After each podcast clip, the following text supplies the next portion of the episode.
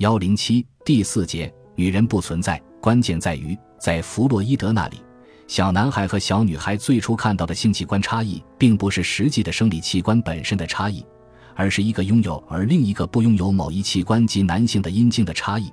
继而，他们想象的把女性的不拥有视作是阉割的结果，由此而产生了所谓的阉割情节。其在男孩身上体现为害怕失去那个玩意儿的阉割焦虑，在女孩身上则体现为因不拥有而来的阴茎度线。接下来就是两性性征的形成，男孩因阉割焦虑而放弃对母亲的欲望，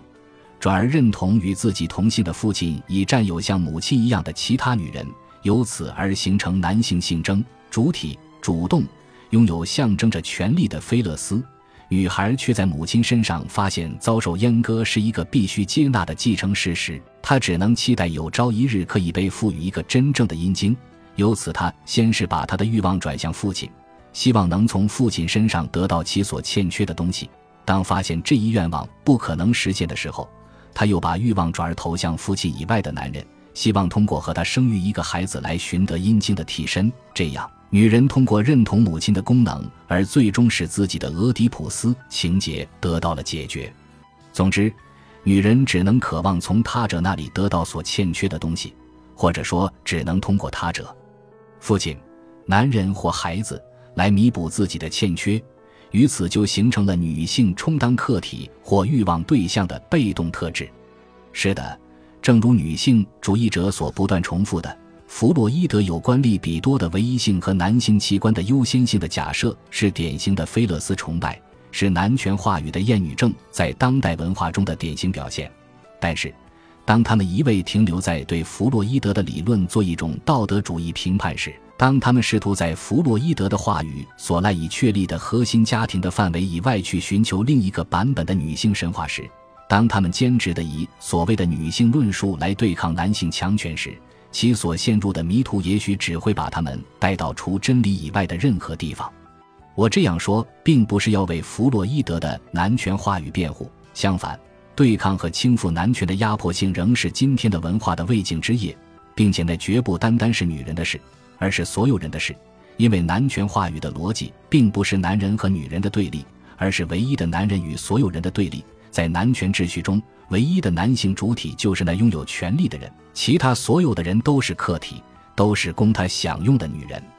许多时候，那个主体实际是一个人格化的机器，是支撑话语生产的建制力量。它是一个无头的主体，让这个机器陷入瘫痪，这是身处社会建制中的每一个主体所肩负的债务。弗洛伊德的性别话语恰好为解除这个机器的武装提供了一个崩溃点，关键在于你从哪个角度去阅读它。拉康的阅读就充分证明了这一点。拉康的阅读集中于弗洛伊德二十至三十年代的文本，并且他本人的观点从五十年代到七十年代也经历了多次转变，但这一转变与其说是前此观点的逐次丰富和完善，不如说是论述模型的交互切换。五十年代集中于象征界和想象界的交互作用，六十年代集中于象征界和想象界对实在界的交互作用，七十年代则集中于实在界对象征界和想象界的交互作用。长话短说，在拉康的理解中，性别差异的问题根本上涉及的是主体的性别位置，即主体在语言结构或社会秩序中借以定位自身欲望及欲望满足的方式。对主体性的存在而言，一个性命攸关的问题是：我是谁？我是一个男人还是一个女人？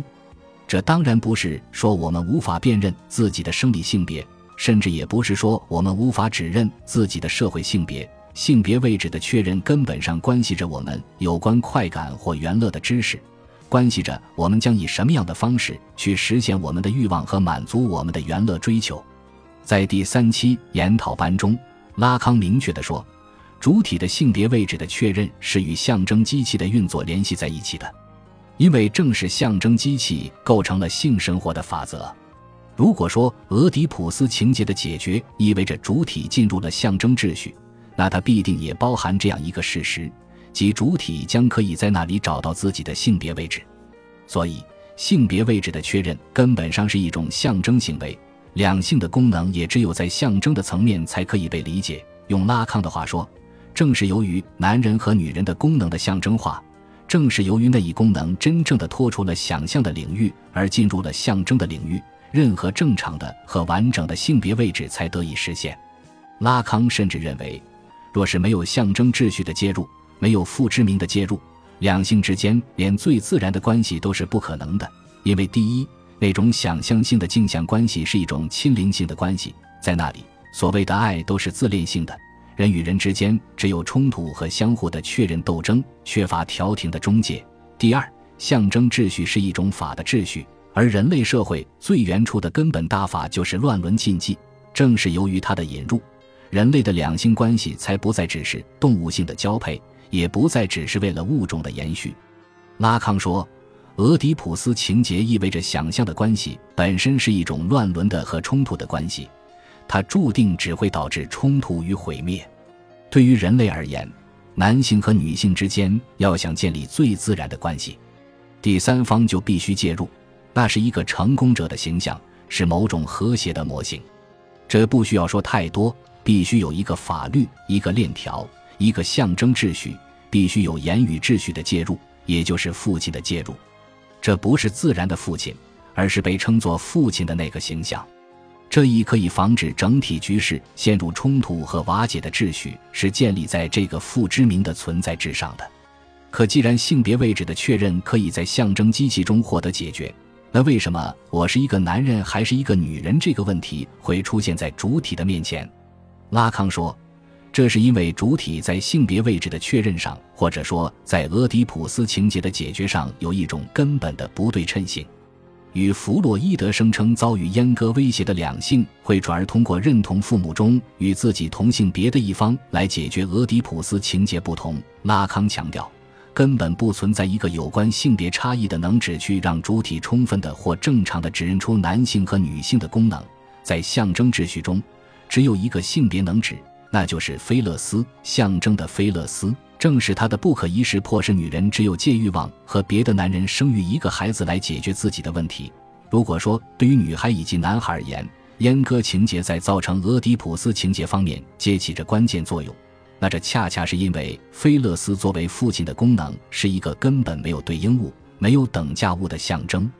这属于能指方面的一种不对称性。这一抑制作用的不对称，决定了俄狄浦斯情节下一步将要采取的道路。面对阉割威胁，男孩最终放弃了对母亲的欲望，转而认同父亲，而欲望母亲以外的另一性别；而女孩依旧认同于父亲，欲望从父亲那里获得她想要的东西。当这一欲望无法得到满足时，他又转而欲望拥有一个孩子，把孩子当作补偿自身欠缺的对象。用拉康后来的术语说。当做一个想象的菲勒斯，在想象的层面来定位自己的性别位置，反正女孩只能以另一性的形象作为其认同的基础。为什么会这样呢？因为女孩不拥有菲勒斯，在没有任何象征材料的地方，就会在引发认同，这对于主体之性欲的实现至关重要的方面出现一个障碍，一个缺陷。换言之。女性知性的根本特征就在于它是一种缺席，一种虚空，一个空洞。它不像男性知性，后者拥有一个威风凛凛的玩意儿，一个以挑衅之姿势为其最高荣耀的肿胀之物，总是欲望着通过另一性来为其消肿。而女性知性的虚空性、空洞性，使得她总是只能渴望另一性来填充她的欲望即可。它代表了一种根本的欠缺。她没有一个属于自己的象征之物来指认自己的位置，使自己的欲望象征化，所以对于他而言，女人是什么永远是一个谜。她的位置本质上是成问题的，且一定程度上是不可同化的。所以，拉康说，歇斯底里女性患者要比男性患者多得多。在第三期研讨班中，拉康对菲勒斯作为一个能指的功能的认识还很模糊。